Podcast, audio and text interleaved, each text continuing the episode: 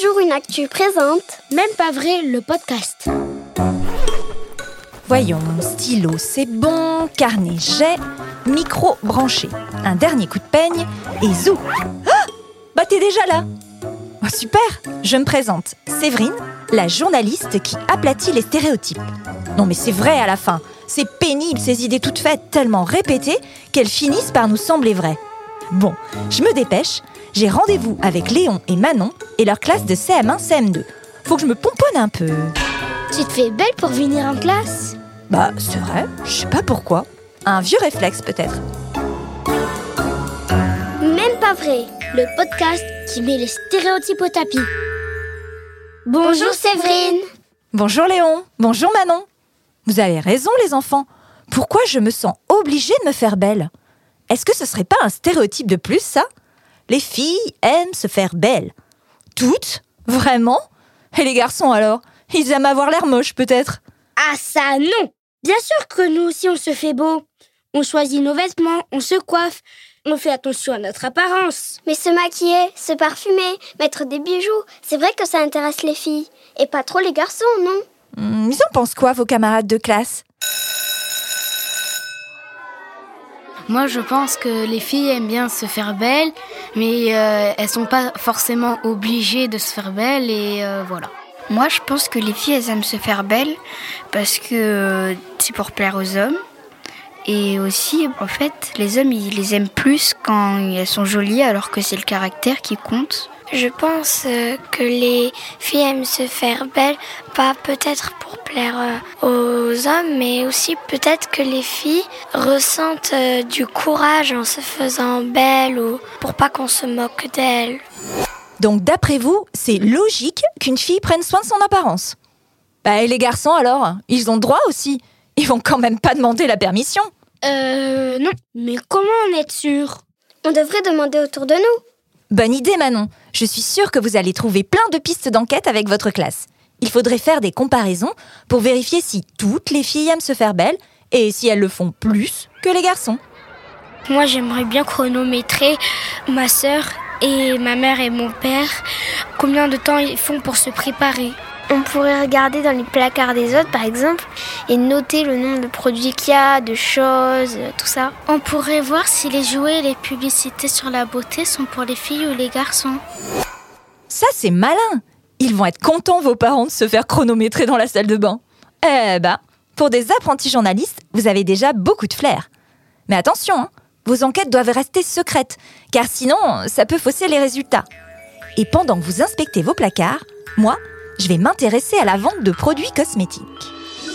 Et toi sous ton casque qui nous écoute, tu peux aussi mener l'enquête avec ta classe ou à la maison. Envoie-nous tes conclusions. Miroir, mon beau miroir, dis-moi qui vend le plus de produits de beauté au monde. Oh ma chère enfant, mais c'est la France évidemment. Chaque année, des mascaras par milliers, des parfums, des bijoux. Oh, le chic des femmes françaises, toujours bien apprêtées. La réputation de nos marques de luxe, un véritable art de vivre. Mais attention, cela ne veut pas dire que les Françaises en achètent le plus. Oh non, non, non. Ce sont les entreprises françaises de produits de beauté qui en vendent le plus. Et ce, tout autour de la planète. Vendre la beauté rapporte 15 milliards d'euros par an. Un jackpot Waouh Je comprends pourquoi alors il y a plein de pubs de montres, euh, de maquillage, euh, de crème de jour, euh, de nuit, d'après-midi dans les magazines. Vite Il faut que j'en parle à Léon et Manon.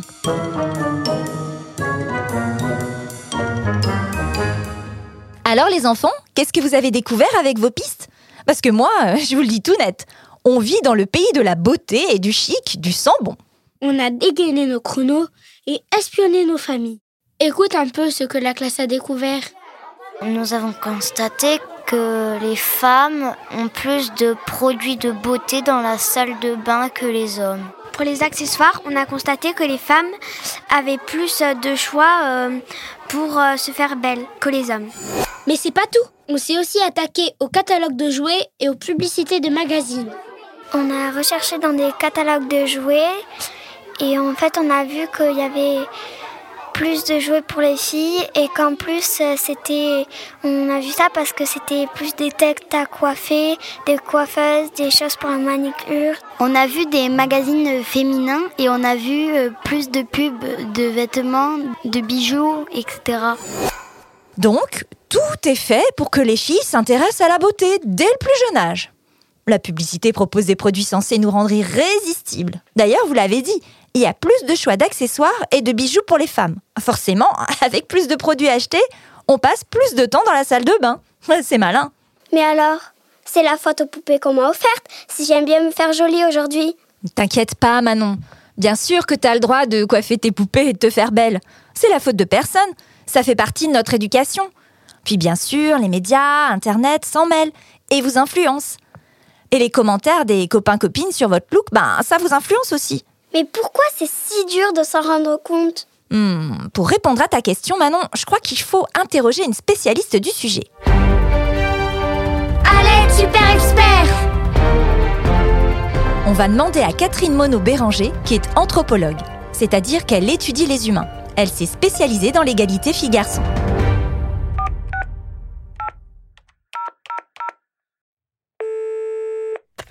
Allô, oui? Bonjour Catherine Bonjour. Qui a décidé qu'il fallait se faire belle quand on est une fille?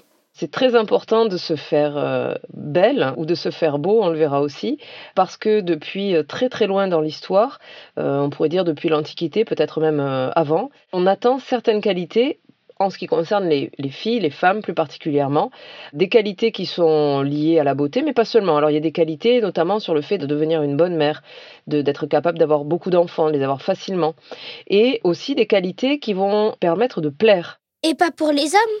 Dans l'histoire, on a des traces qui montrent dans euh, la littérature, dans euh, les peintures, dans plein de témoignages qu'on attend des garçons et des hommes, finalement, plutôt qu'ils réussissent, qu'ils créent, qu'ils construisent, qu'ils inventent des choses, qu'ils fabriquent des choses, et euh, moins qu'ils soient dans euh, le regard de l'autre, moins dans le fait de plaire aux autres. Mais pourquoi quand un garçon se fait beau, on a souvent l'impression que c'est bizarre? Alors chez les garçons, il y a quand même une obligation, on va dire aussi, euh, à euh, se faire beau et à renvoyer une belle image de soi, mais elle est moins forte que chez les filles et elle apparaît souvent plus tardivement. Il faut quand même qu'ils fassent un peu, il y a quand même un minimum.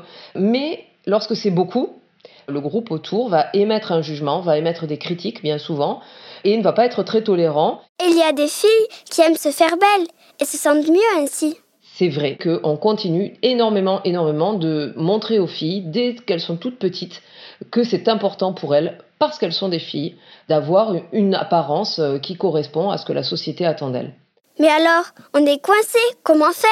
C'est pour ça qu'il faut s'ouvrir à d'autres préoccupations que simplement de savoir si on est jolie parce que ça ne fait pas tout et hum, je suis sûre que euh, vous connaissez plein de femmes autour de vous qui sont des femmes fortes, des femmes euh, puissantes, des femmes qui peuvent vous donner l'exemple et qui ont trouvé un équilibre entre leur image, leur beauté, qui est peut-être parfois la leur, la façon dont elles ont eu euh, envie de la construire, de la montrer, et puis tout ce qu'elles font dans la vie qui n'a rien à voir avec leur corps, avec leur image, mais qui apporte beaucoup de choses à leur famille ou à la société ou à leur métier. Des mamans, des sœurs, des tantes et des papas, des frères, des cousins aussi, pour nous montrer tout ce qu'on peut faire, qu'on soit une fille ou un garçon. Merci Catherine Je sais pas vous, mais moi, elle m'a redonné confiance, Catherine. Oui, elle a raison. On va trouver nos modèles. Mais c'est dur de lutter contre quelque chose qui existe depuis si longtemps. Et est-ce que les choses changent vraiment? Ben oui, regardez ces joueuses de beach volley qui ont réussi à faire changer le règlement de leur sport sur leur tenue. Paf Dans le mille Mais ça va pas assez vite. Exactement, Léon, t'as raison. D'ailleurs, avec votre classe, vous aviez peut-être des solutions à proposer. Bah, on pourrait arrêter de retoucher les photos des, des magazines pour arrêter d'influencer les gens, pour euh, ressembler à quelque chose qui n'existe pas réellement. On pourrait complimenter les filles sur leur caractère, leur force, leur intelligence et pas toujours sur leur physique. On pourrait bricoler les Barbies selon nos goûts ou donner notre avis aux créateurs de jouets et les influencer. Alors là, c'est vous qui allez devenir des modèles. Bravo pour vos idées. Vous l'aviez compris très vite, les enfants. Les filles, comme les garçons, ont tout à fait le droit de se faire belles et beaux. L'important, c'est que ça vire pas à l'obsession. Alors résiste. Ne te laisse pas enfermer dans une case pour ton apparence. Suis tes goûts, tes envies. Aimez les stéréotypes au tapis.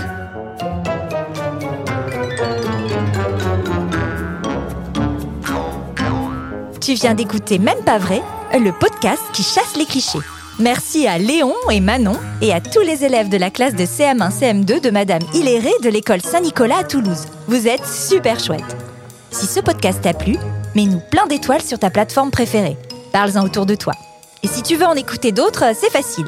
Tu cliques sur le site d'unjourunactu.com et tu retrouves tous nos épisodes. Et si toi aussi tu veux mener l'enquête en classe ou à la maison, télécharge notre kit spécial. Un jour en actu vous a présenté Même pas vrai, un podcast produit par Cute avec Milia Legaza pour Milian Presse. Écrit par Isabelle Pouillot et mise en voix par Séverine Clochard. Suivi pédagogique Camille Toiti. Direction éditoriale Aurélia Guerrero. Pour retrouver chaque semaine l'actu à hauteur d'enfant, abonne-toi à Un jour une actu sur milan-jeunesse.com.